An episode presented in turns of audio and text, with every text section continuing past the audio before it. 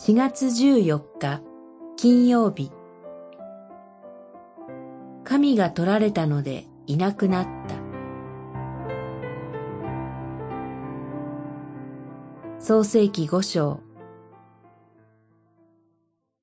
エノクは神と共に歩み、神が取られたのでいなくなった。五章二十四節。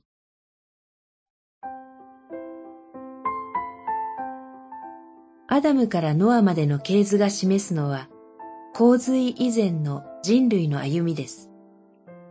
神が創造した人間は、その重い罪にもかかわらず、地上で歴史を生きながらえました。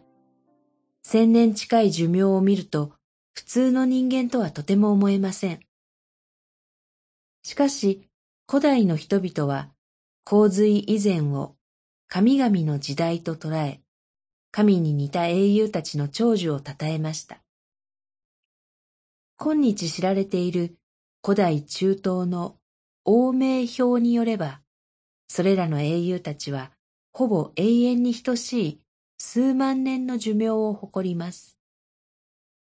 それに比べると、ここにある系図の人物たちは、はるかに短い生涯を送り、最後は死んだと報告されます。つまり、洪水以前の人物たちも、また、神ではなく、被造物である人間に過ぎないことを、この系図は示しています。このリストの中で、エノクについての記述だけが異彩を放っています。彼だけ死んだとは書かれずに、神が取られたのでいなくなったとされます。これが生きたまま天に昇ったと受け取られましたが、大切なことは、神と共に歩んだ人の人生は、単に塵に帰るのではなく、最後には神が取られると言われることです。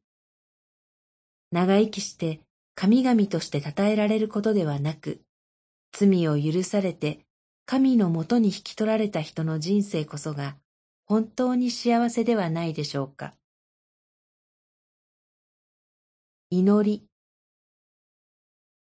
私は終わりまで主イエスと共に歩みたいと願っています。信仰のうちに私の魂を守ってください。